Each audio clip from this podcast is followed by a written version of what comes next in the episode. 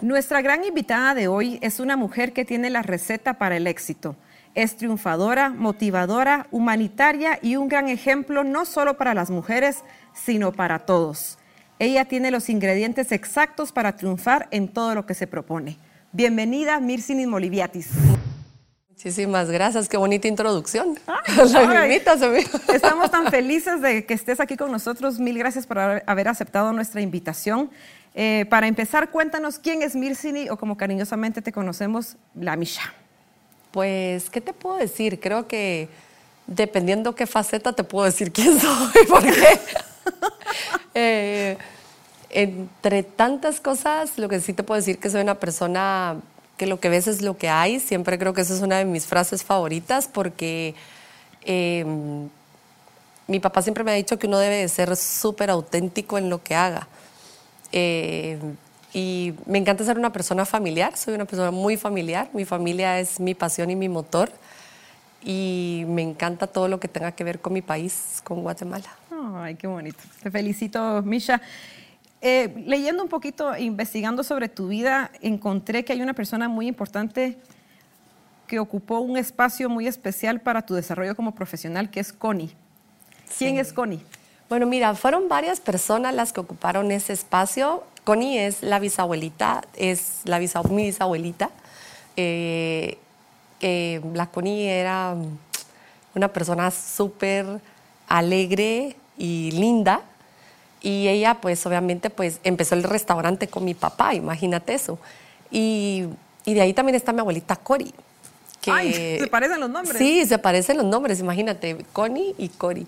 Pero mm, eh, mi abuelita tal vez estuvo desde más chiquita. O sea, con la Connie fue cuando ya empezó mi papá con el restaurante y ella ayudó con todas las recetas del restaurante. Y mi abuelita Cori, como mis papás siempre nacieron muy trabajadores, eh, nos dejaban con, con, la abuelita, ya sabes, o sea, mamá, cuídame a mis hijos, ¿verdad? O sea, y mi abuelita era de las que se arreglaban para ir al mercado y teníamos que caminar cuadras de cuadras y ya con tacones, o sea, así con tacones y su vestido y siempre iba hermosa. Y, y nosotros íbamos a ayudarle y era a escoger los ingredientes. Y que era ir al mercado, al puro Literal, al mercado de la zona 6 y íbamos ahí caminando a, a, a, escoger los ingredientes y nuestro pago era eh, una bolsita de mango con sal y limón y ese era el pago por ayudarla o nos obligaba a tomarnos la leche de cabra. Oh, así. Ay, sí, yo también tengo que lo que a mí me ponían a tomar en esa época, los jugos con huevos de parlama, que ahora ya no se puede hacer eso, pero en esas épocas que eras niña, eso era como el, el premio. Qué gran premio. Ay, pues mira qué interesante, Misha. Y también viendo un poquito de tu familia y tocando este punto, yo he visto, yo te sigo en Instagram y en todas las redes sociales, que tú tienes esa conexión con tu familia, como tú lo dijiste al principio, pero tu papá es, no sé, es como tu, hace que tu corazón late un poquito más fuerte. Bueno, mis papás, mire, siempre me alega mi mamá porque dice que siempre pongo a mi papá, pero es que te voy a explicar. Una hija, su primer gran amor siempre es su papá. Sí. O sea, su papá siempre es, eh, yo, yo digo que, que tengo la suerte tan grande de que puedo soñar tan alto y me doy unos cuentazos, pero tengo de almohada a esos dos señorones que es mi papá y mi mamá. Y ellos son los que me vuelven a empujar y me vuelven a levantar. Imagínate qué grandes ejemplos los que tengo yo en la vida, que, que mi papá vino de Grecia, o sea, mi papá es griego y él vino de Grecia eh, siendo joven, sin hablar español, sin haber terminado sus estudios por la situación de, guerras que había en ese momento. Y él empezó trabajando, manejando una panel, vendiendo chocolates, eh, y así fue, o sea, conoció a mi mamá, y, y, así fue poco a poco. O sea, él aprendió literalmente español con la gente que lo ayudaba a manejar los, las paneles para vender los dulces. Y, y es impresionante todo lo que ha logrado desde cero. Y mi mamá eh, también, o sea, mi mamá, a la mamá es tan inteligente. O sea, mi mamá trajo internet a Guatemala, mi mamá trabajó en las EMPES de Washington eh, en Washington y mm, ella, o sea, ella es como la más cuadrada. O sea, yo me parezco más a mi papá en ese lado, ¿verdad? O sea, nosotros no tenemos forma, ni cuadrado, ni redondo, ni nada, sino que vamos a nuestro ritmo. Y mi mamá es así como más estructurada y ella es la que, ella es el eje. Y mi papá es el desmadre, ¿sabes? O sea, yo me voy más a este lado. Pero sí, mi papá juega un papel tan importante porque obviamente la aprobación de ellos dos, o sea, de mis dos pilares, de mis dos inspiraciones y tal vez mi anhelo es solo hacerlos sentir orgullosos, porque para mí ellos son un orgullo tan grande Ay, qué bonito. que, que yo lo único que quiero es como llegar a hacer un poquito de lo que ellos han representado como ejemplo para nosotros como familia. Hola, qué bonito, qué bonito tu forma de pensar, de verdad te felicito mucho. Eh, ¿En qué momento te diste cuenta tú que la cocina era la pasión de tu vida?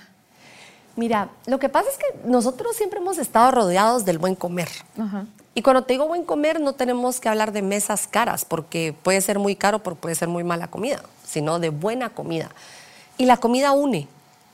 La comida, todo, si te das cuenta, gira alrededor de las familias y más en Guatemala. Bueno, en Guatemala, en, en Grecia, por ejemplo, mi papá también, todo va alrededor de la comida. Pero en Guatemala también es, ese, es esa sobremesa y es ese pre. En, en- te estoy hablando, yo me acuerdo de, de mi abuelita, como te digo, que íbamos al mercado y era, cocinaba para cinco o cocinaba para 20 y ella lo hacía hacer tan fácil. O sea, yo le veía hacer el cocido de res para, éramos un montón, o el fiambre. Y siempre era la abuelita Chávez haciendo esos platillos espectaculares. Entonces, mi papá cocina también súper bien. Y Así he visto que... Sí, él cocina increíble. Sí, él cocina increíble. Y siempre la comida ha estado presente. Entonces, cuando yo era, pues todavía estaba en el colegio, mi papá abre el primer restaurante y me bajaba del bus al restaurante. Entonces era el que estaba en la Roosevelt, ¿no? Todavía está ahí, está ajá. Y hace 29 años, imagina, 28 años. Y, y yo me acuerdo que yo llegaba y era, me quedaba como asombrada de ver, obviamente, eh, esa, esas ollas gigantes de los caldos, las cacerolas, lo rico del olor. Y de chiquita ver cómo mi abuelita agarraba ese tomate y lo transformaba en esa comida tan espectacular que te llenaba el corazón, porque comer esa comida de la abuelita Chávez era, sabías que era una comida hecha con tanto amor. Entonces, en mi época, no voy a decir cuántos sí voy a decir, ya no importa, pero... Sí, estás jovencita, Sí, estás jovencita. No importa, ahorita ya no, ya no se cuentan, pero eh, era lo que tenías que estudiar era o administración o doctor o psicología o, o sea, tenías que tener una carrera profesional universitaria para llegar a ser alguien o para optar a un trabajo o para, para eso. Entonces, como te digo, o sea, mi mamá abogada, mi mamá eh, creó el Consejo de Ciencia y Tecnología de Guatemala, mi mamá trabajando en las CEMPES de Washington, ese cuadrado perfecto de inteligencia y de... Y mi papá, todo ese desmadre, empezó el restaurante sin ser restaurantero, tenía una fábrica de plásticos, trabajó en, bueno, estuvo en política muchos años, bueno, hizo mil cosas. Y decía, pero si él puede hacer todo eso y a mí no me llama la atención nada de esto, ¿qué puedo hacer? Y cuando te gradúas del colegio, ¿qué presión más grande que a los 10? Yo me gradué a los 17. Ay, a los 17 años te digan qué vas a hacer de tu vida, si no sabes qué vas a hacer mañana. Y tenés que escoger bien, porque si escoges mal te vas a morir de hambre, porque eso es lo que le dicen a uno. Sí, exacto, pero a mí me lo dijeron, o sea, y yo decía, yo no me imagino con lo speedy que yo soy trabajando en una oficina o fatal para los números o, o tener un jefe y, ay, no, o sea, no, no, no, o sea, había muchas cosas que mi cabeza no daba. Y yo dije, bueno, pues ni modo, o sea, tengo que hacer una carrera porque era así, o sea, era, estudias una carrera, te casas, esto, el otro, o sea, ya todo el mundo tiene organizada tu vida. ¿Y por qué tienes que seguir tu vida en el patrón que la gente... Que la sociedad te impone. Exacto. Sí. O sea, que te dicen, tú tienes que ser así. Y yo no, que, yo no me imaginaba mi vida siendo así. Me meto un año a estudiar psicología. Porque todas mis amigas se metieron a, a- a psicología. ¿Y cómo te fue en ese año? Mira, estuvo bien interesante. Aprendí muchas cosas que después me sirvieron tengo que decir que no entré a todas las clases, pero gané. Es más, a ellas las sacaron porque perdieron clases y yo me quedé. y yo me pasaba a la cafetería. Suele pasar. Sí, y me di cuenta y dije, no, esto no es para mí. Y como te digo, ahí es donde entra tener a tu núcleo de personas que te rodean, sean tu familia, tus hermanos o tus hermanos que te ponen la vida, Sí. eh, que sea lo mejor que puedas. Y mi hermano mayor, Basilis, Basilis yo le decía, Basi, no me gusta. Y siento que está carísimo, o sea, que se paga un montón. Y estoy tirando el dinero de mis papás y no me gusta, no me siento cómoda. ¿Y qué quiere estudiar? No sé, pero es que yo quiero estudiar cocina. Y cuando empecé medio a ver y me decían, te vas a morir de hambre. Sí, es que esa es la frase. Y yo decía, pero ¿por qué me voy a morir de hambre si voy a estar estudiando cocina? No tiene sentido, pero ¿por qué? Y me di cuenta que, en serio, en ese entonces, y todavía sigue pasando en muchos, que el chef que ganaba dinero en Guatemala era el que traían de fuera. Ningún hotel tenía chefs de Guatemala, eran los asistentes. Y para ser de prestigio tenías que tener un restaurante de cocina de otro país. Tenías que o tener... entre más eh, caro ibas a ser mejor, siento yo, ¿no? Exacto, pero, Ajá. pero no guatemalteco. O sea, de cocina italiana, francesa, lo que contemporánea, lo que quisieras, pero no guatemalteco. Y dije, bueno, eh, quiero estudiar cocina. Entonces me metí a un curso de 10 meses y no les dije a mis papás que me habían salido de la otra cocina, de la otra carrera. Fue sorpresa. Ay. Ah, Más o menos, sí. Eh, y me acuerdo que estudié cuando llegaron a la graduación, mi papá así como, ¿y la otra? Y yo, no, ya la otra no. Ah, bueno. Eso lo estudiaste aquí en Guatemala. Sí, es de 10 meses. Y ahí te dicen que te gradúas de chef. La primera gran mentira de, de esta carrera. Porque chef es un jefe de cocina. Ajá. Y tú no puedes llegar a ser jefe de cocina cuando sales de estudiar. Ah, mentira. Tú sales de cocinero y todos estudiamos cocina y es un honor ser cocinero. Por O sea, la gente, supuesto. sí, pero aquí te demeritan. A mí me dicen, usted es chef, y yo, pues porque soy jefa de cocina, sí, pero yo soy cocinera de profesión. Exacto. Y lo amo. Entonces, me acuerdo que cuando me gradué, una gran amiga me invitó a tomar un café a un hotel y me acuerdo que vi pasar al chef y como ya sabes que hablamos hasta con las paredes, y yo le dije, Arturo Fernández, un- le tengo un cariño divino a Arturo, eh, argentino. Y me dice, eh, yo le digo, mira, yo soy chef. Y él se empezó a reír. Y me dijo así. Yo, sí, Ajá. me acabo de graduar. Aquí está mi título. Y me dijo, mm, y de oro, porque había plata y de oro, yo salí de oro. Y me dice, eh, yo le dije, quiero trabajo, ven mañana. Y me puse asistente del chef de repostería de un gran hotel cinco estrellas en Guatemala. Y ahí es donde empiezan todas estas lecciones de vida que, que cuando ya van pasando los años y ya te das cuenta de tantos años de carrera, ¿qué lecciones te da la vida más increíbles que después de tantos años entiendes? Y me acuerdo que yo le dije, no, sí, yo estudié, yo puedo todo. En ese momento no le tienes miedo a nada. Y me pusieron de asistente de, de esta repostería y eran ocho pasteleros. Imagínate, yo con 18 años iba a cumplir 19. Llega esa tía, o sea, la niña, La chef, ya la chef. a yo, sí, yo ya la chef.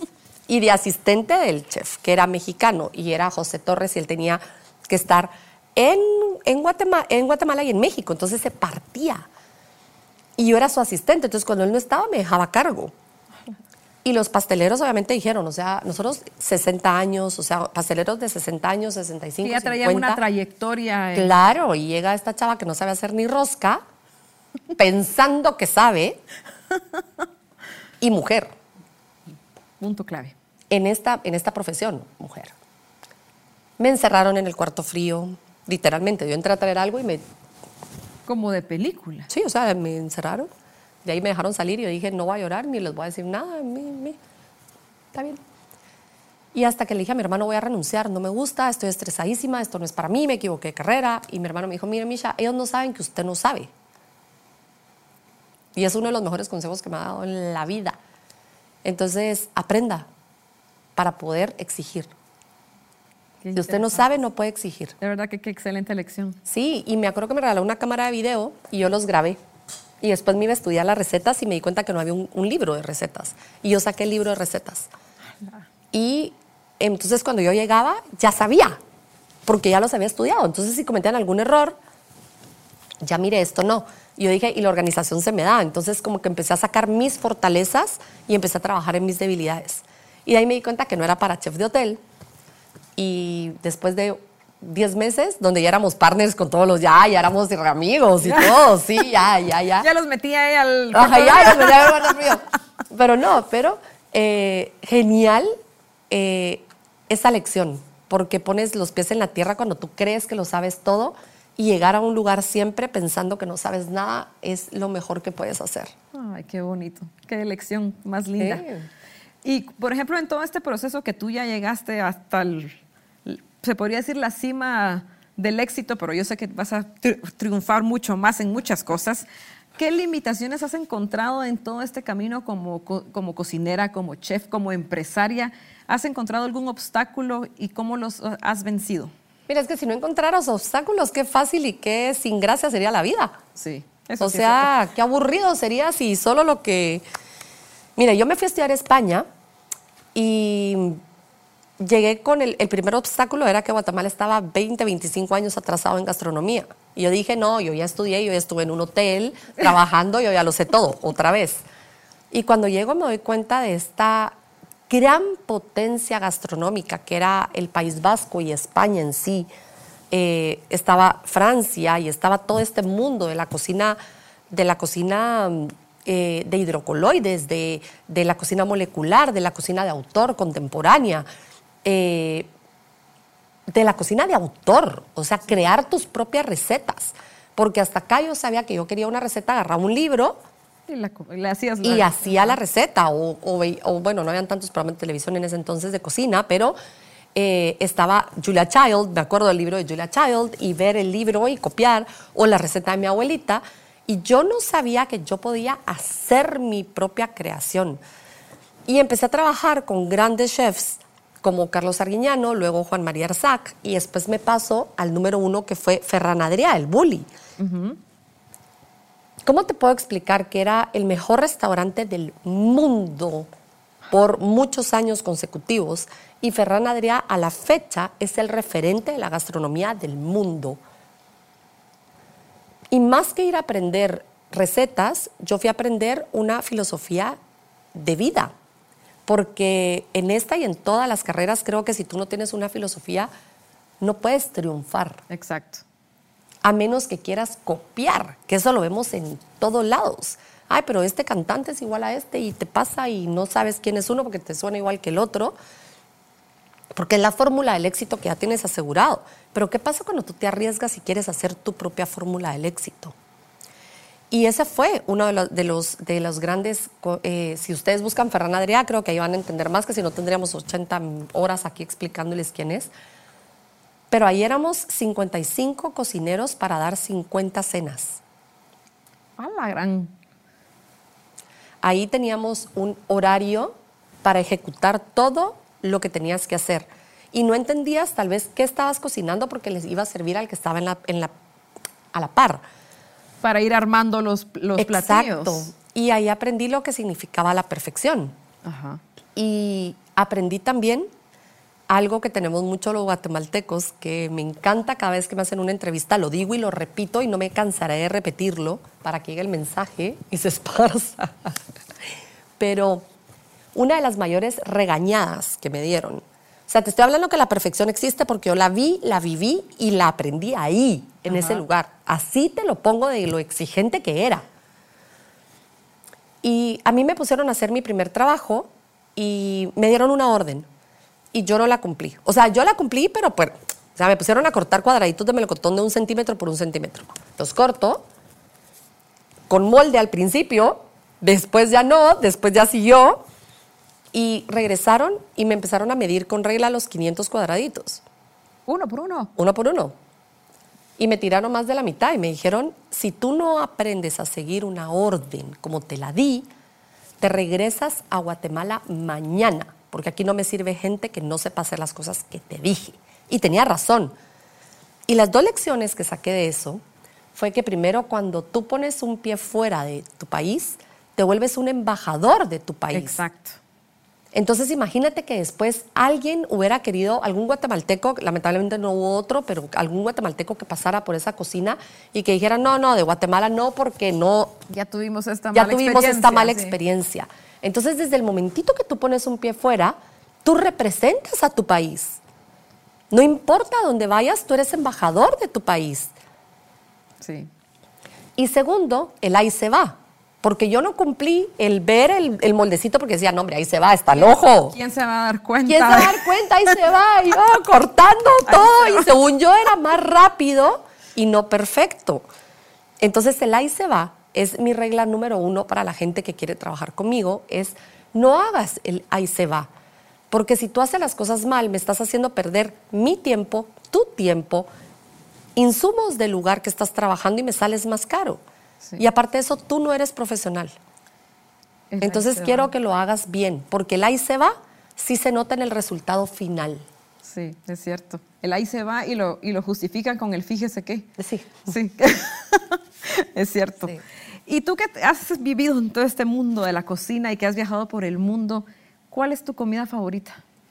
Mira, es que yo no, no puedes tener, la comida favorita es la que te gusta en el momento, porque, mm, Pero algo así como que, ah, se me, o sea, mira, me encanta el me subaní. antoja. Sí, es que me encanta el subaní con arroz, aguacate, o sea, todo lo que son los recados, me matan, me encantan. Pero, por ejemplo, unas papas fritas bien hechas, desde cero, también.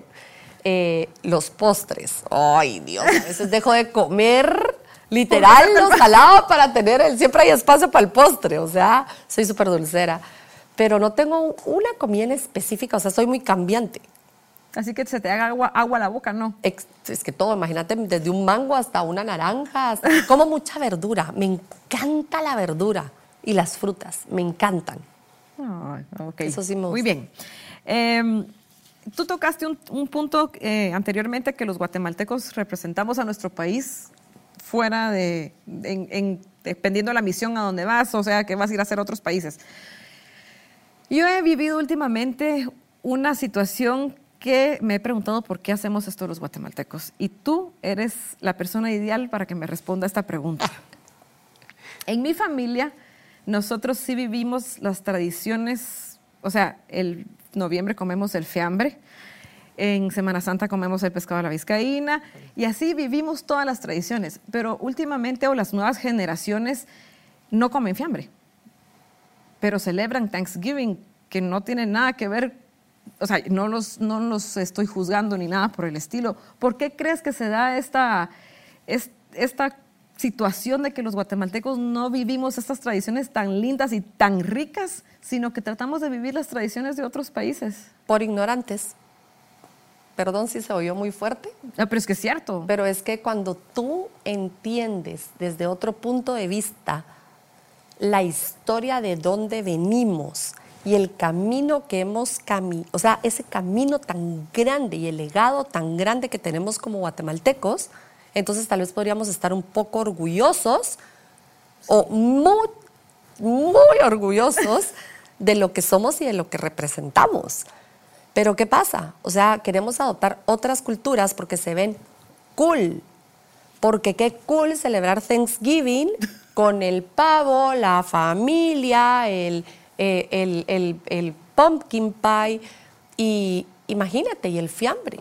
O sea, el fiambre es una comida tan tradicional que representa el recuerdo de las personas que ya no están con nosotros Sí. es algo que tiene, o sea, también para estar, es, una, es un agradecimiento a las personas que ya no están con nosotros. Es un, que no te digo que no sea bonito el, el Thanksgiving, dar las gracias, sí, pero primero deberíamos de conocer lo nuestro. Sí. Deber- deberíamos de salir, conocer, entender. Lo que pasa es que nuestra gastronomía y nuestras tradiciones siento que no están muy poco entendidas y divulgadas. Porque, ay, no, es que, es que a mí no me gusta el fiambre, me dijo una vez mi sobrina. Yo, ¿cómo que no te gusta? ¿Te gustan las enchiladas? Me encantan, ok. Sí. O sea, y hay mil formas de comer el fiambre. Ay, Cada, delicioso que- lo que se exacto. cada- no, y ¿sabes lo que pasa? Es que cada familia tiene su propia receta. Exacto. Y lo lindo de eso también es que eh, por ejemplo, en mi casa comemos el, el fiambre divorciado. Todo se pone en la mesa y cada quien le echa lo que quiera. Ay, qué Entonces, era la tradición de mi abuelita Chavi. Estaban los 60 ingredientes que tiene el fiambre en la mesa y el caldío que pasaba meses de meses preparándolo. Entonces, si nosotros decimos, es que qué hueva, esa es otra palabra, qué hueva hacer el fiambre. No hay una receta, mira, para mí me empiezan desde octubre. Tiene una receta rápida para hacer fiambre. Yo les digo, es que no es tardado. El fiambre lo que tiene es su paciencia y es... Eh, picar y, o sea, pero no es una cosa del otro mundo. no, pero lo que pasa es que si nosotros nos tomamos el tiempo de compartir, Y y, el fiambre es unión, Sí. ¿ya? Entonces, eh, y tenemos mil tradiciones. Yo te pregunto, por ejemplo, el tamal. Mi delirio. ¿Cuántos tamales tiene Guatemala? Bueno, yo conozco el negro, el, el tradicional, y ahí me quedo. Imagínate, Guatemala tiene más de 237 clases de tamales que están en un listado. Todavía los que nos faltarán por, por aprender la receta. entrar como tamal, Exacto, ¿verdad? es que un tamal es, es algo que va envuelto en una hoja y que se cocina. O sea, puede ser de maíz, de arroz o de papa. O sea, tamales Porque hay el pache también. Sí, el pache también es un tamal. Pero eh, lo más importante es nuestra historia. O sea, Guatemala tiene el glifo más antiguo en el mundo donde está representado los tamales. En los códices mayas ven los tamales por todos lados, pero en este, en este glifo que está en Holmul, eh, cuando tú tuve la oportunidad de irlo a grabar y estar con el arqueólogo Francisco Estrada Belli, y llegamos a este lugar que significa cabeza de cerro, está a 34 kilómetros de, de Tikal, eh, una aventura porque literalmente te amarran con un lazo porque no hay carretera sino es pura selva, entonces Ah, íbamos en el picopas y amarrados y no, genial, ahí está en, mi, en mis es redes. aventura. En mis redes está, lo pueden ver, pero cuando llegamos y Francisco me explica, para mí el tamal, que era de mi abuelita Chávez, que los hacía los sábados y que le ayudábamos a hacer los tamales, toma otra dimensión, porque está ese glifo y está un rey renaciendo como un dios, el dios de la tormenta. Y abajo hay dos dioses que tienen esta señal, que es una ofrenda. Y encima de, esta, de su mano, que está así, tienen una olla con el símbolo de Nahuaj, primer tamal. Y quiere decir que el primer alimento que le dieron los dioses a la humanidad después de la creación fue el tamal. Qué. ¿Cómo no vamos a estar? O sea, los guatemaltecos deberíamos de tener los tamales como un plato insignia y deberíamos de, conocer la historia, de, de- de difundirla, de, compartirla y de que ese tamal rojo, porque obviamente fue evolucionando con la venida de los españoles y todos esos ingredientes que, que entran a dar paso a lo que hoy es nuestra gastronomía, pero pero que esa historia nos haga sentirnos orgullosos de nuestro país. Y la única forma de que vamos a entender y seguir las tradiciones es vivirlas. Y para vivirlas hay que salir y conocer el país. Es cierto. Y que a veces nos morimos por conocer otros países teniendo tantas bellezas en, en nuestro país. y es ¿verdad? hermoso. Mira, tengo 15 años de estar en televisión, 15 años de estar eh, recorriendo Guatemala, investigándola, desarrollándola, analizándola y degustándola. Y cada vez encuentro más cosas y cada vez me enamoro más de Guate. Ay, Y ese es un punto que te quería preguntar. Bueno, tú ya está, eres súper famosa en Guatemala, Ay. er- a nivel internacional también. Pero yo de lo que te conozco y de lo que yo te miro en, en redes, eres una mujer que siempre tiene los pies sobre la tierra. Eres una mujer humilde, eh, que tratas a las personas por igual. ¿Cómo logras mantenerte así? O sea, porque hay personas que llegan a, a tocar la cima y lo que estábamos platicando previo a iniciar, lo miran a uno sobre el hombro o, lo tratan diferente. ¿Cómo logras tú ser tan auténtica y con una esencia pura? Porque eso es al final de todo. Es que, mira, unos, primero que nada, eh, yo me siento honrada que la gente me deje entrar a sus casas por medio de las redes sociales o de la televisión. O sea, súper honrada que con todo lo que hay que ver, escojan ver un pedacito de lo que nosotros estamos haciendo y queremos transmitir. Segundo, el poder inspirar. O sea, tanta gente que me escribe cosas lindas, las vidas que se han cambiado con los proyectos, eh, y la que está agradecida soy yo.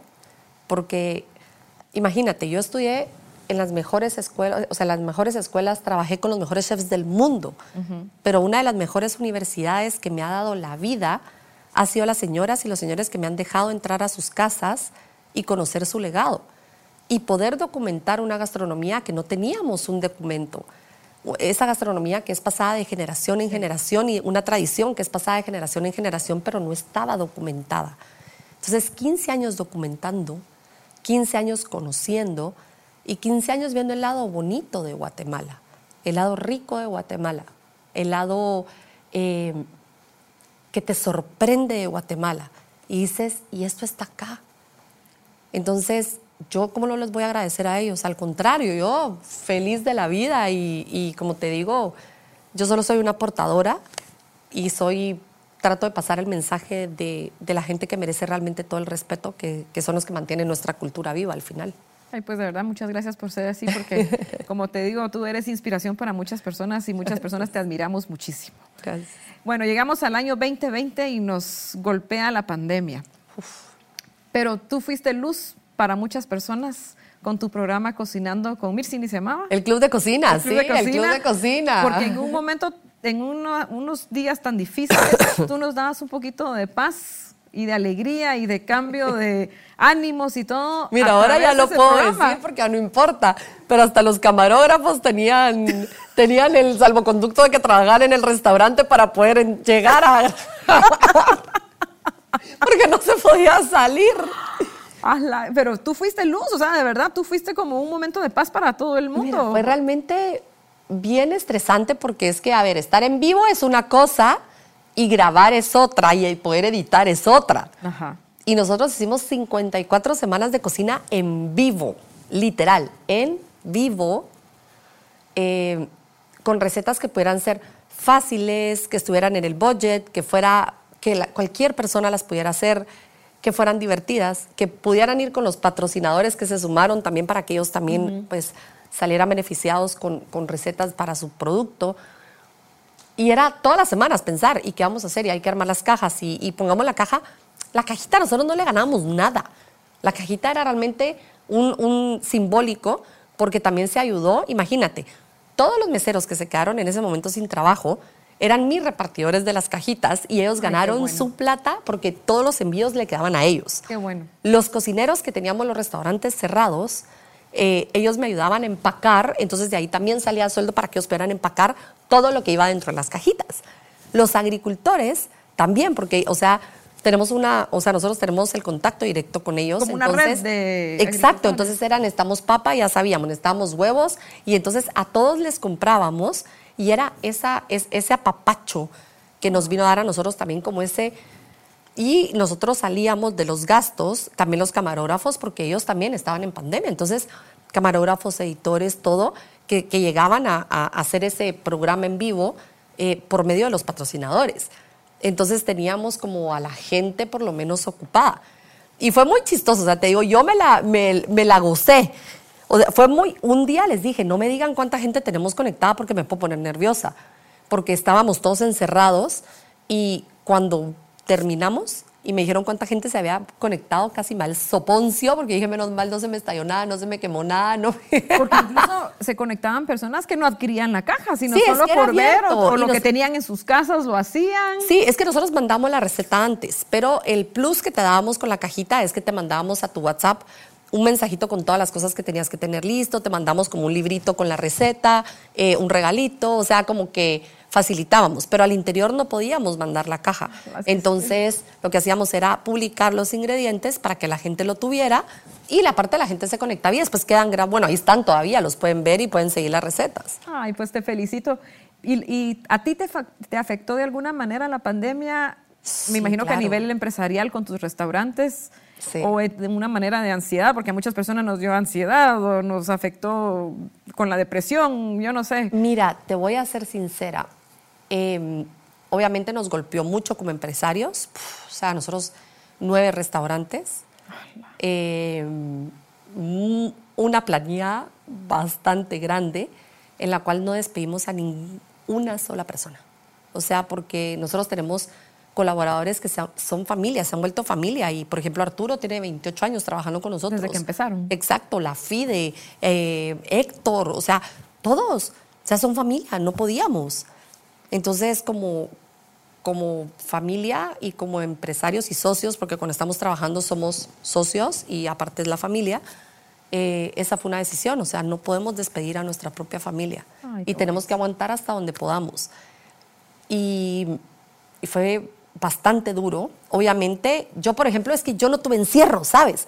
Porque yo me iba a mi casa al restaurante y literalmente hasta yo hice de delivery. O sea, la gente a veces se mataba de la risa que yo llegaba a dejar la comida. Hasta se emocionaba. ah, sí, ves, ¿y usted qué hace aquí? Yo, pues, o sea, Uber Viatis, les digo Uber Entonces, yo no estuve encerrada en sí. Sí me daba estrés, eh, el momento de pánico que se creó. Eh, pero venía de una situación bastante difícil personal en el 2019. Entonces el 2020, con todo esto, yo pude como respirar.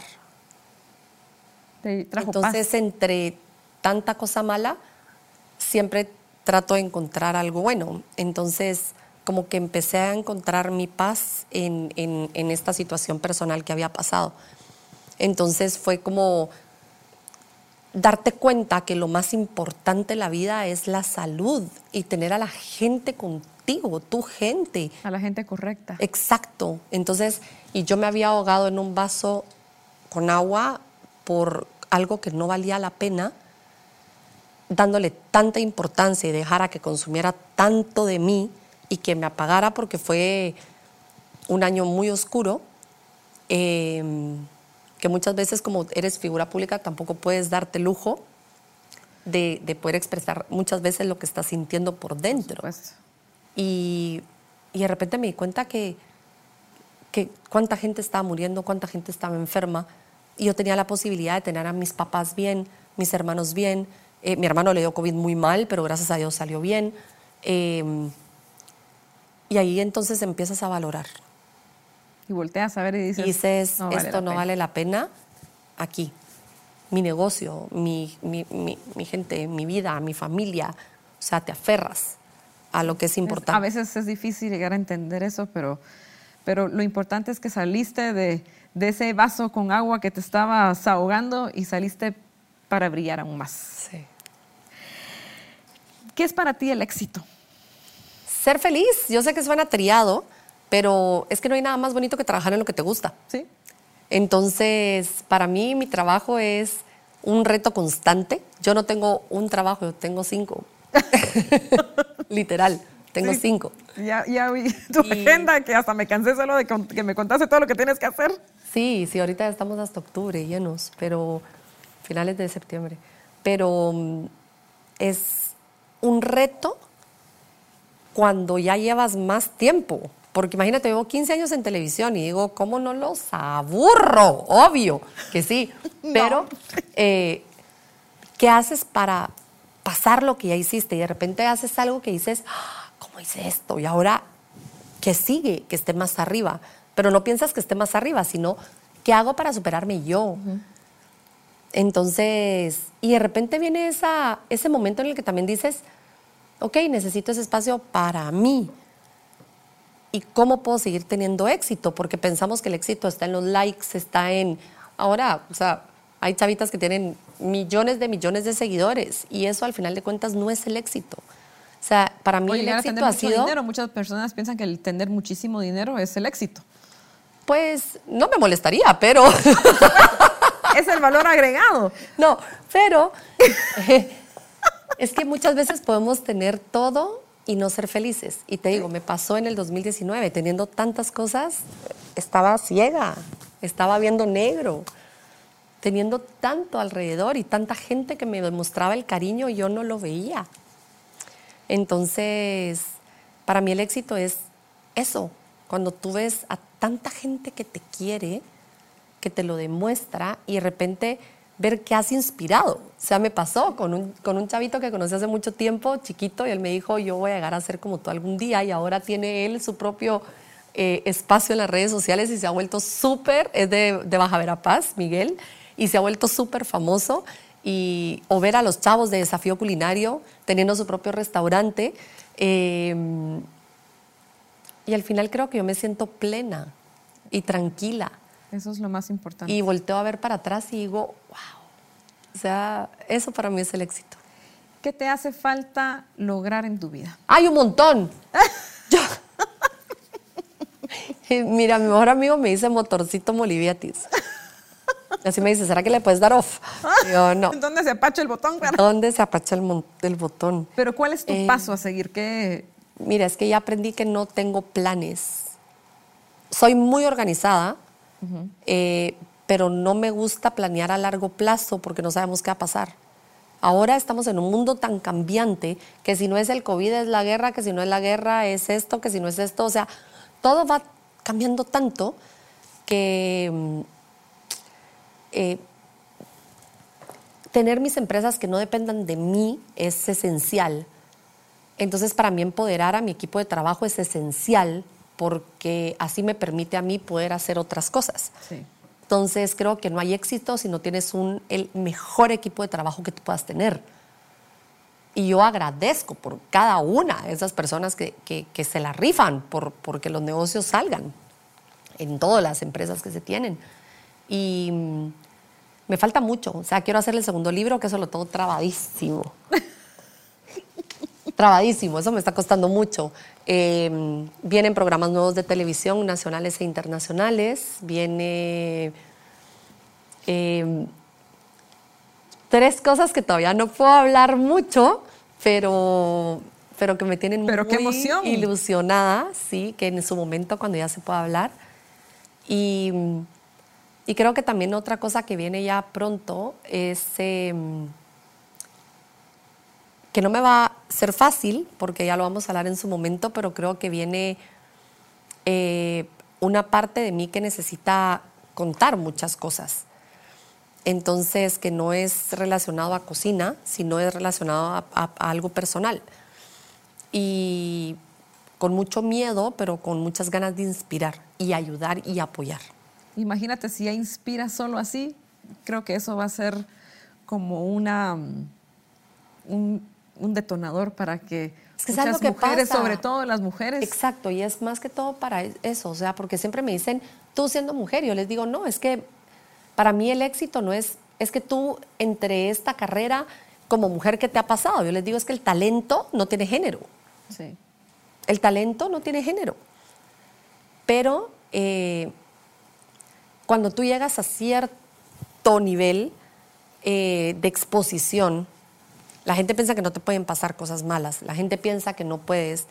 eh, y últimamente estamos en esa época en la que cualquier persona no se pone a pensar que has luchado y has trabajado tanto, porque, a ver, yo en serio que trabajo hasta 18 horas y 19 horas y si tengo que trabajar más y, y no descanso, ahorita tengo no sé cuánto tiempo no tomarme un día libre eh, y estoy encima y estoy haciendo y tengo una disciplina impresionante y sé a dónde quiero ir y qué quiero lograr y qué quiero hacer y, y- y- y no descanso y si no me sale me frustro, pero sigo. Y por eso es que estás donde estás ahora. Sí, pero ahora detrás de un teléfono te pueden destruir en cualquier momento Lamentablemente. Porque la gente no se pone a pensar en que tenemos que tener más empatía a la hora de tuitear o a la hora de poner un post o a la hora de, de que creen que por ser tú una personalidad no puedes tener una voz. Y me preocupa enormemente la situación en la que está pasando Guatemala. Me preocupa el camino y el liderazgo que lleva nuestro país. Yo no soy apta para, o sea, todo el mundo me dice, entonces va a tirar a política. No, ni en chiste. ¿Qué? No, no, no, eso olvídenlo, no va a pasar. Pero sí, me gusta ser muy crítica de la gente que está dirigiendo nuestro país. Y tenemos que perder ese miedo porque me ha pasado que he querido expresarme y de repente entonces empiezan todas esas cuentas falsas Atacar. que se inflan a atacarte y tenemos que tener mucho cuidado con la desinformación o con lo que dicen de ti que no es verdad, porque a mí me han inventado cada cosa que digo, wow. Solo porque me atreví a decirle algo a alguien de poder. Entonces, sí creo que ahorita estamos en una época tan difícil y da miedo, porque dices, te van a hacer pedazos tu carrera. ¿Qué va a pasar si yo hablo? A mí eso sí ya no me. O sea, la valentía si la tienes bien metida en tu, en tu alma, porque no cualquiera hace eso, pues. Es que, mira, yo, yo siempre les digo, y, tuve precisamente una plática con unas personas de política, y les decía, es que es muy fácil, y no solo de política, sino gente que puede cambiar el rumbo del país. Yo les decía, sí, es que es muy fácil para ti decir que haces Guatemala detrás de un escritorio. Sal y conoce la realidad. O sea, me invitaron a mí a pasar una de las, de las veladas más mágicas que he tenido en mucho tiempo, que fue en Jalapa, y fui a conocer todo sobre la, sobre la gastronomía xinca. ¡Wow! O sea, está a una hora y media Jalapa de la capital. Sí. Y fue mágico. Y estábamos con historiadores, con gente que quiere dar a conocer este proyecto. Y cuando llego, primero las carreteras fatales. Segundo, tuvimos para llegar a la casa de la señora que dejar el carro estacionado porque habían mil, o sea, no se podía subir el carro porque no hay, o sea, no hay cómo. Entonces, caminando. La señora no tiene agua. Estamos en el 2022 y ella tiene que caminar, una señora de 85 años, caminar no sé cuántos kilómetros para ir a traer agua. agua. Todavía tiene letrina. Y yo digo, esa es la realidad de nuestro país cuando ellas deberían de estar hiper mega cuidadas. Y cada cultura, cada etnia que nos representa debería de estar empoderada y cuidada, porque se está muriendo Sí. y se está desapareciendo. Y tú no sabes lo mágico que fue. O sea, comimos unos frijoles que se llamaban jurum, un pulique, un, un atole tres cocimientos, unas tortillas que ya le agregan guineo, que es un bananito. Ajá. Me comí cuatro, ¿verdad? O sea, literal. No te puedo explicar la magia que fue. Y ese día me llevé a mi sobrino, que es como mi hijo, mi sobrino Basi, que tiene 22 años. Y él me decía, Misha, yo me voy a donde tú te vayas con esto. O sea, me decía, ¿qué magia tiene nuestro país? Sí, Entonces, para salir y cambiar Guatemala hay que conocerla. exacto. Y tú tocaste un punto sobre el, eh, la gente, cómo te puede atacar a través de redes sociales. ¿Cómo enfrentas tú a la gente negativa? Mira, lo que pasa es que ya me ha tocado tan duro. en Twitter me han agarrado como que soy pelota de ping-pong.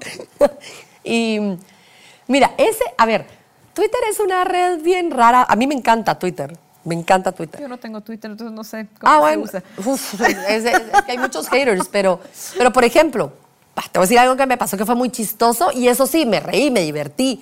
A mí me llegan todos los días en Twitter. Se perdió mi perro, se perdió alerta Alba Kenneth por una niña, alerta Alba Kenneth por mi abuelito, alerta, al- no sé cómo se llama, Claudín, creo yo, la eh, así. Y yo estaba grabando y cuando yo estoy grabando, literalmente son 15 horas en un estudio y yo solo pongo el teléfono abajo, no, no veo. Y solo vi que me llegó, por favor, se perdió mi abuelo. Y yo solo leí retweet. De repente, al ratito veo que tenía como mil llamadas perdidas, no sé cuántos mensajes, y de repente mi hermano me llama y me dice, Misha, mire lo que hizo. Yo, ¿qué hice? Y yo no me di cuenta, porque aparte de eso ni tiempo de ver televisión. Y se acaba de estrenar el juego del calamar, creo que se llamaba el... Ah, el del el coreano. Sí. Pues la cosa es de que alguien me hizo una broma y me puso al viejito que sale en el juego del calamar y yo le di retweet. En- salí en el Museo del Internet, eso, no lo, eso tengo orgullo también, eso también es un buen logro.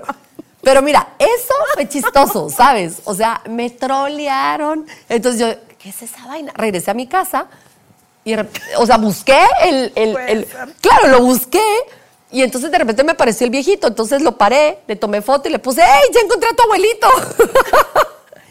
o sea, pero esa, esa molestadera fue divertida, fue sana, fue así como, ¡guau! ¡Qué bruta! Pero en mi defensa estaba trabajando, llevábamos 20 días de 15 horas diarias y no tenía tiempo de ver Netflix. De Y yo pensé y dije, voy a, voy a ayudar, ¿sabes? O sea, porque como siempre trato de... Sí. Pero ya después, cuando ya es algo, como te digo, después, una vez sí, o sea, sí me pasó, o sea, me empezaron a atacar súper fuerte porque yo hice una crítica al gobierno y me atacaron un montón de boots y un montón de gente sin oficio y, y mucha gente que, que entonces, Si tú no estás de acuerdo, entonces te dicen chairo. Me pusieron hasta los ojos rojos. Detesto esa palabra. Porque, a ver, o sea, yo no represento ni, yo les dije, o sea, no represento ni a la izquierda ni a la derecha. Aquí no hay. O sea, soy guatemalteca. soy guatemalteca. Sí. Y tengo derecho a mi opinión y no por, o sea, me decían, ¿usted qué es en la cocina? O sea, ¿tú crees que con eso más insultar? Sí, soy feliz en la cocina, pero tengo una voz. Y a ver, estudié y leo y me educo y por eso hablo. Entonces, me costó porque fueron dos semanas de ataques y de cuentas falsas, ¿sabes? Entonces yo digo, entonces La hasta que cobardía, dije, ¿verdad? Sobre exacto, todo. entonces hasta que yo dije, bueno, yo estoy opinando con mi voz. Sal tú y opina con tu voz. O haz algo por tu país, porque muchos Entonces- critican y no hacen absolutamente Exacto, entonces nada. ahí fue cuando dije, "Ay, ya, ahora sí ya tengo callo. Ahora, Me dicen y digo, las críticas me importan de las personas que construyen algo o están tratando de construir algo. Pero si alguien no, ya no. Ah, bueno. ¿Qué le recomiendas a todas las mujeres que quieren cumplir sus sueños, pero tienen algún obstáculo, alguna frustración para hacerlo, o simple y sencillamente ponen excusas para no, no cumplirlos? No solo a las mujeres, a todos, a los hombres, a los jóvenes. Mire, yo creo que estamos en una época tan diferente y que va tan rápida que tenemos que aprender a poner pausas. Eh, como te digo, la vida sin obstáculos, qué aburrido sería. Sí. Sería súper aburrida. Sería cuando nos toca esforzarnos más. O sea, a mí me han dicho es que usted viene de cuna de oro. Y yo, a ver, mis papás, gracias a Dios, me regalaron mi educación. Pero cuando yo regresé de España, mi papá me dijo, aquí hay dinero que me sirvió para sacar mi licencia. Y de ahí me quedé con 450 quetzales hasta que me gané mi primer sueldo. No tenía carro, tenía que ver cómo me iba, o sea, no es así. Y tengo el ejemplo de mis papás, que ya te lo conté. Sí. Y venimos de una familia que en serio trabajamos. Y mi papá tiene ahorita 77 años y él se levanta todos los días y se va a trabajar y trabaja y chambea como no tenés idea. y mi mamá igual. Ah, sí. mamá está- ahí está. Y jode todos los días, ¿verdad? Que por eso digo, está bien. Pero, pero cuando tú tienes una meta, es que tienes que tener esa, aquí lo sientes porque no descansas hasta lograrlo. Mi mamá para sacarnos adelante, mi mamá tenía dos trabajos y realmente ella para estudiar tenía que caminar kilómetros de kilómetros y estaba embarazada mía cuando ella se graduó de abogado y hasta le hicieron su, su escritorio para que le cupiera la panza. Y, y entonces teniendo esos ejemplos, y ahora tenemos algo que, que no teníamos antes, que era la información en la palma de tu mano. Sí. Quien no quiere aprender es porque simplemente no quiere. Hay muchas pendejadas que ver, pero también hay muchas cosas buenas Sí, que es ver. cierto. Entonces, ¿qué consumes tú? A mí me encanta ver cosas motivacionales. Me encanta, o sea, por ejemplo, TikTok es una gran herramienta ahorita de aprendizaje porque tienes a los mejores mentores que cobran, no sé cuánto cobrarán por dar asesorías o por instruir a grandes empresas. Y ahora los tienes en TikTok dando charlas o en TED Talks o en muchas cosas que en lugar de ver, o sea, en lugar de hacer famosa gente que no merece, Estás a un eh, clic de... Estás a un clic de nutrir tu cerebro y que te va a servir. Ahora, como te digo, yo estoy impresionada de ver los emprendimientos, de ver... La pandemia nos enseñó que, nos te- que no necesitamos 30 horas o 30 años para evolucionar. Nosotros tuvimos que evolucionar de un día para otro cuando nos cerraron el país. La industria de alimentos tuvo que cambiar inmediatamente. No nos dieron tiempo a pensar. Exacto. Entonces, mi mayor consejo es, obstáculos vas a encontrar. Ah, o sea, tocar puertas, tocar puertas y tocar puertas y de repente te van a abrir las puertas. Y yo tuve la suerte, como te digo, de tener gente que me ha abierto las puertas y que han creído en mí, pero no por eso he descansado ni me he acomodado. Al contrario, cuando ya creen en ti es cuando más tienes que dar. Y cuando llegaste a un punto, seguir al siguiente y seguir al siguiente. Y, y nunca olvidar ser feliz en el proceso. Porque cuando estamos trabajando se nos olvida vivir. Sí, es cierto. Y me pasó, y por eso lo digo. Y ahora vivo y trabajo, pero me lo disfruto. Y también hago ese balance de la ambición. porque al final de cuentas, ¿qué te llevas? Entonces, Ay, qué bonito.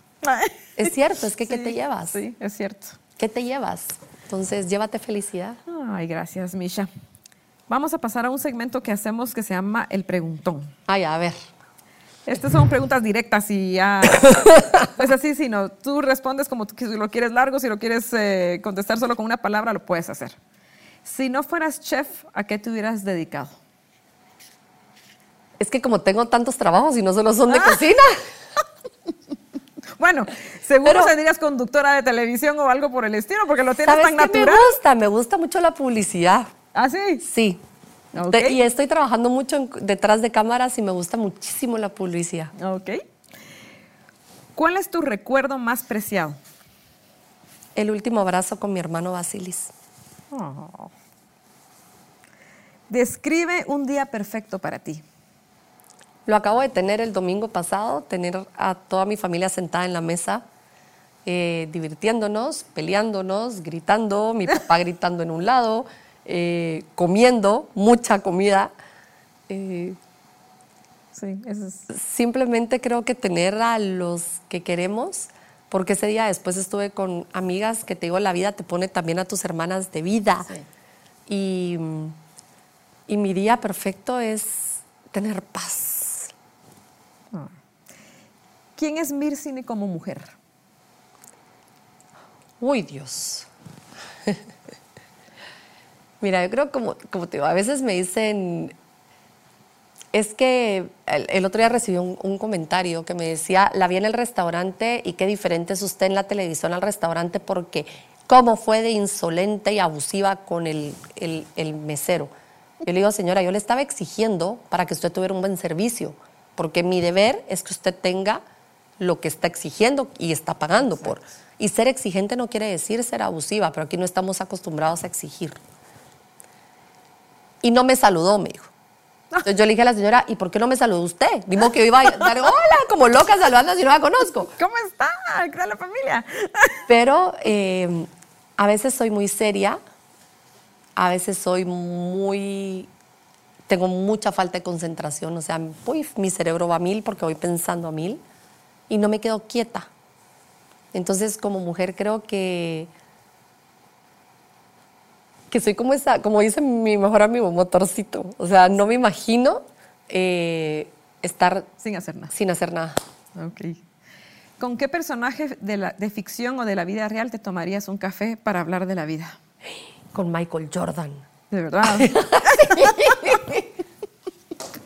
ok, qué interesante respuesta. Bueno, es que tengo varios. Me hubiera encantado Anthony Bourdain, pero Michael Jordan me parece fascinante su vida. Entonces, y siempre me gustó el básquet, entonces. Ah, qué bueno. Qué, qué interesante, de verdad. ¿En qué lugar encuentras la paz total? En mi cama, con Maxi a la par, mi perrito, Benito, que ya no está, se me acaba de morir mi Benito, pero mm, con una buena serie o con algo rico de ver y de desconectarme, o sea, de... Me gusta mi casa. Ah, qué bueno. Me qué gusta- mejor lugar. Es que no estoy mucho en mi casa. ¿Sabes? O sea, estoy todo el tiempo de arriba para abajo, de ahorita empiezan las giras, ahorita empiezan los viajes, ahorita empieza, te digo, julio, voy literalmente, bajo el avión, llego a mi casa y en la noche salgo para el siguiente destino. Dios mío. Entonces, y así pasé durante cinco años. Durante cinco años pasé así. Entonces, mi casa creo que me da mucha paz. ¿Cuáles son los tres aprendizajes que la vida te ha dejado? Creemos que tenemos tiempo y no sabemos si vamos a estar mañana. Y eso, mi hermano murió en el 2010, tenía 39 años y creemos que tenemos tiempo. Medir el éxito en, en precisamente en eso. Nosotros no cuantificamos nuestro tiempo no cuantificamos cuánto nuestro tiempo vale y en qué lo gastamos. Entonces, creo que para mí, como te digo, yo ahora vivo y trabajo. Ay, Eh, apreciar Mira, apreciar cada día lo que te deja. O sea, yo en- todos los días siempre me levanto y agradezco por tener a mi familia, agradezco por tener lo que pueda llegar a tener. Eh, y eso que no, no es que sea así como, ay, usted es inspiradora, nada, nada, nada, nada. Pero en serio, que eso eh, es una muy bonita forma de empezar. O sea, aprecio, ¿sabes cuál es mi ritual en la mañana? Yo soy cafetera a morir. Amo levantarme, literalmente, saludo a mi perro, saludo a mi mamá, me voy a hacer un café y me regreso a meter a la cama. Y me tomo mi café y siento que son mis cinco minutos conmigo. Y pienso en otra cosa que tal vez hasta ni está pasando o no va a pasar o saber si va a pasar, no sé. Pienso en cualquier otra cosa disfrutándome ese café, eh, pensando en, en todo lo que todavía me toca por vivir. Entonces agradezco. Y, y como te digo, después de, de todas las cosas tan duras, porque, como te digo, muchas veces la gente no sabe y cree que uno no puede tener un mal día. O sea, a mí me pasó, mi hermano murió en el 2010 y cuando murió a la siguiente semana yo ya estaba grabando en Utilísima eh, y estaba en Argentina con el corazón destrozado y tenía que estar sonriendo ante una cámara. Y mm, en el 2019 estaba deshecha moral y, y- y espiritualmente y estaba en una cámara y estaba riendo. Y cuando sales a la calle te piden una foto y tal vez no saben que estás deshecha por dentro. Entonces aprendí a que todos tenemos derecho de tener un mal día Exactamente. y agradecer a las personas que están ahí, como te digo, ese colchón que es mi papá, mi mamá, mis hermanos y tengo unas amigas que no te puedo explicar. Ay, qué bueno. Entonces creo que me siento muy feliz y muy satisfecha. Obviamente muchas cosas que me faltan o me faltaron, eh, pero vivo hoy porque no sabemos si vamos a estar mañana. Eso es la, ese mensaje es tan importante para muchas personas y yo sé que, que muchas personas lo vamos a, a tomar en cuenta para nuestras vidas, porque a veces nos hundimos en tantas cosas que, como dices tú, no valen la pena. Sí, y pensamos, no, mañana lo puedo hacer, mañana, mañana, mañana. Mi hermano no tuvo un mañana. O pensar a mí no me va a tocar, no, no, eso no va a pasar a mí. Sí, no, no, y él, y, pero ¿sabes qué? Basilis vivió a colores. Entonces mi hermano siempre fue tan él que, que yo digo, ok, fueron 39 años, pero, pero mi hermano fue pleno, Eso es lo importante. sí. Y qué rico ha de ser irse de este mundo así. Sí, le faltó mucho, pero, Sí. pero, pero fue pleno, vivió, fue feliz. Él era feliz. Era una fiesta con patas. Ay, qué linda descripción. Misha, mil gracias por haber aceptado nuestra invitación. Fue un gustazo para mí haber platicado contigo. Me hubiera encantado que esto se extendiera un poquito más, pero lamentablemente no se puede. Eh, pero esperamos tenerte en otra ocasión No, y seguir quieran, hablando de otros temas, tal vez ya cuando, cuando tengas esa etapa que tú mencionaste que vas a abrir para que todos Claro, mira, es que vienen muchas sorpresas ahorita, vienen muchas cosas lindas, vienen muchas cosas necesarias eh, y vienen mu- muchos cambios. Entonces, creo que, que- que esta nueva etapa eh, va a estar llena de, de- Yo estoy muy feliz. Eso es lo importante, eso es lo importante. Sí. Y gracias, como te digo, por ser esa inspiración.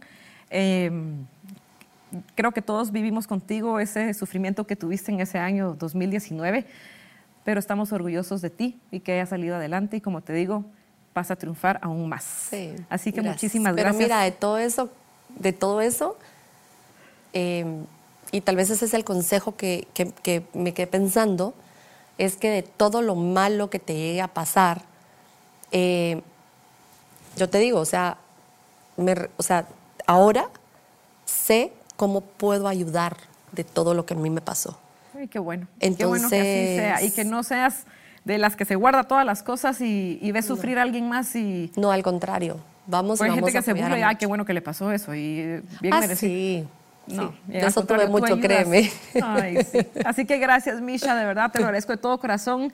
Gracias a todos por vernos. Recuerden, no limite sus retos, al contrario, retenga sus límites. Soy Melanie Calderón y nos vemos a la próxima.